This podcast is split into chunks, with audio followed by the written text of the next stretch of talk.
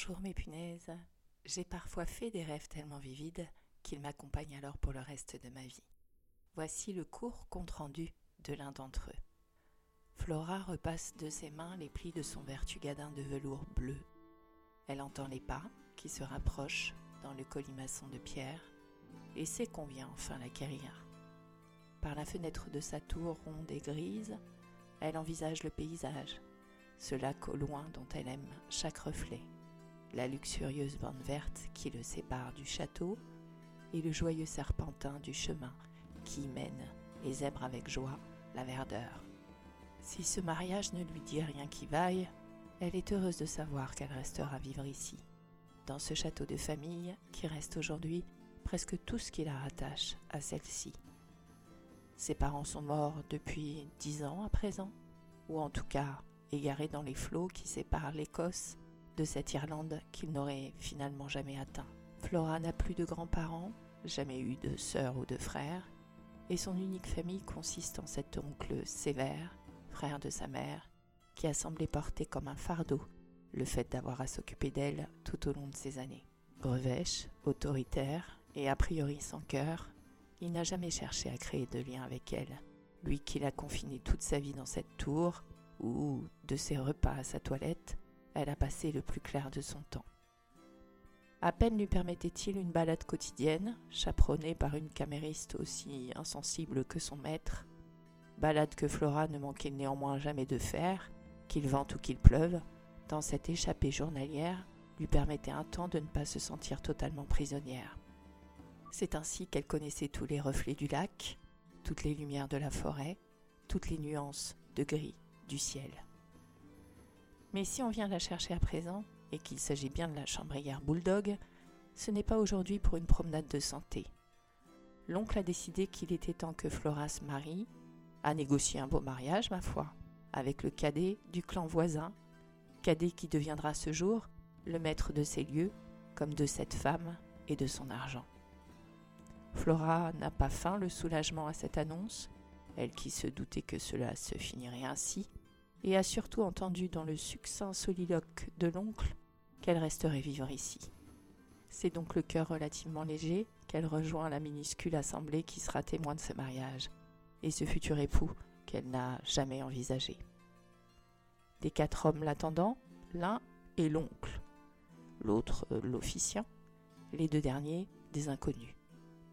Les deux semblent parents, aux traits caractéristiques qu'ils partagent. La seule différence réelle tient dans leur regard. Celui de l'un est clair et doux, quand celui de l'autre est sombre et fou. Flora hésite un instant quant à vers lequel se diriger. Les yeux doux s'avancent vers elle, et la voilà un court instant soulagée, avant de comprendre que s'il lui prend la main, c'est pour mieux l'accompagner vers celui qui doit être son frère et le futur mari. Ce dernier ne daigne même pas adresser la parole à Flora, lui présentant d'air chef un dos de velours vert et s'adressant à l'officiant, assénant un finissons-en, manquant cruellement de promesses. Nous sommes le 13 mai 1347 et Flora passe d'un geôlier à un autre. Je vous termine ici la narration de ce rêve beaucoup plus long, car vous n'avez pas besoin de plus pour comprendre mon punaise d'aujourd'hui. Sachez qu'en plein début de rêve, je me suis fait la réflexion qu'étant donné la date, cela n'avait pas de sens que Flora porte du velours.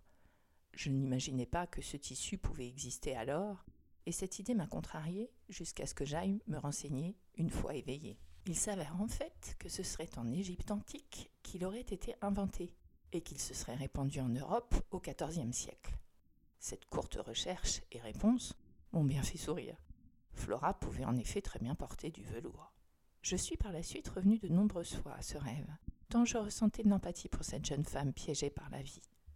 Je revisionnais les scènes, tentant de ressentir les mêmes émotions, et c'est plusieurs mois plus tard que j'ai réalisé tout autre chose. Le futur époux, comme son frère et comme l'oncle, portait également des habits de velours, du même bleu nuit que la robe de Flora pour l'oncle, du même vert pour les deux frères. Mais où était le tartan, punaise? Et pire, quid des kilts? Le tartan est un tissu de laine à carreaux de couleur agrémenté de lignes. Dans mon idée préconçue, il était un symbole millénaire de l'Écosse dont il était originaire. Décliné dans la mode populaire par la suite, ou adapté à des chemises de bûcheron, il était, toujours d'après moi, l'apanage du kilt en question. Quelle n'a pas été ma surprise de découvrir que je me trompais encore une fois. Il se trouve que l'origine du tartan reste nébuleuse, mais il est cependant avéré que le tartan peut difficilement avoir son origine sur la péninsule britannique. Lors de fouilles en Chine, ont été retrouvées des statues de jade portant des coiffes en tartan, datant d'environ 3500 ans avant notre ère. Alors certes, le tartan a été produit par les Britanniques comme les Irlandais depuis des siècles, le rendant tissu celte par excellence.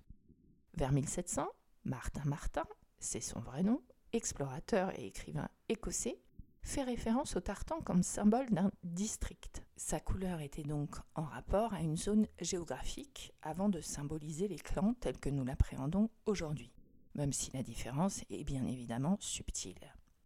En 1347, donc, si le tartan foisonnait en Écosse, il indiquait seulement le district dont vous faisiez partie. Lors d'une union entre deux familles aisées, comme celle de Flora et son époux, il n'est alors finalement pas étonnant que le choix se soit porté sur le velours, tissu relativement récent et rare, précieux tout en restant chaud. Mes protagonistes avaient donc un tissu adéquat. Mais quid du kilt? Punaise Le kilt dérive de l'utilisation d'un plaid porté par les Écossais pour supporter les conditions rigoureuses dans les Highlands. On s'enroulait dans ce même plaid, l'un des pans remontant autour des épaules, à l'image finalement d'un manteau. Le kilt en lui-même consiste en une jupe portefeuille s'arrêtant au genou, plissée sur l'arrière, avec deux pans plats qui se croisent devant, pour être tenu par une épingle symbolisant généralement une épée portant les armes d'un clan. Son tissu est en pure laine, ce tartan dont nous venons de parler.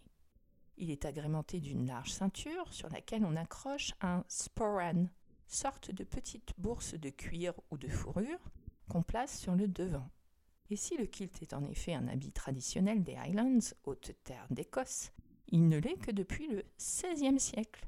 Donc l'oncle, l'époux et son frère n'ont pas à emporter. C'est QFD. À noter, la robe, la toge ou la jupe sont ou ont été, suivant les époques et les cultures, très couramment utilisées pour les hommes, et ne portant rien atteinte à leur virilité. Pensez par exemple à César ou aux Vikings et leurs jupettes, qui auraient d'ailleurs, selon les sources, inspiré les Écossais. Quant à parler de virilité, ne laissons pas de côté le topic favori accompagnant l'allusion au kilt, avec ou sans dessous. Plusieurs régiments britanniques ont adopté le kilt comme uniforme d'apparat, et dans ce cas, c'est sans dessous. On parle d'ailleurs de port régimentaire quand on évoque un kilt cache-tout. La tradition recommande ce même port régimentaire, mais tout dépend des conditions. On préférera, à choisir, qu'un homme porte un caleçon sous son kilt un jour de grand vent, plutôt qu'il offre un drôle de spectacle aux passants. Chacun fait donc comme il le veut, surtout que personne n'est censé venir vérifier. Au fil du temps, les Écossais ont d'ailleurs trouvé plusieurs formules pour répondre indirectement aux indiscrets railleurs leur demandant ce qu'ils portaient dessous. Certains jouent du terme anglais worn, W-O-R-N, qui veut à la fois dire porter pour un vêtement ou abîmer. Et ils répondent Nothing is worn. D'autres évoquent des chaussures et des chaussettes, ce qui est toujours vrai. Et mes préférés rétorquent une formule alliant humour et honneur, l'avenir de l'Écosse.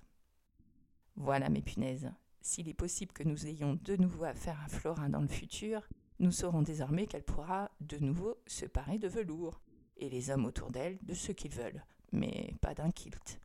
À bientôt mes punaises. Prochain épisode, mais qui a fondé le BHV, punaise?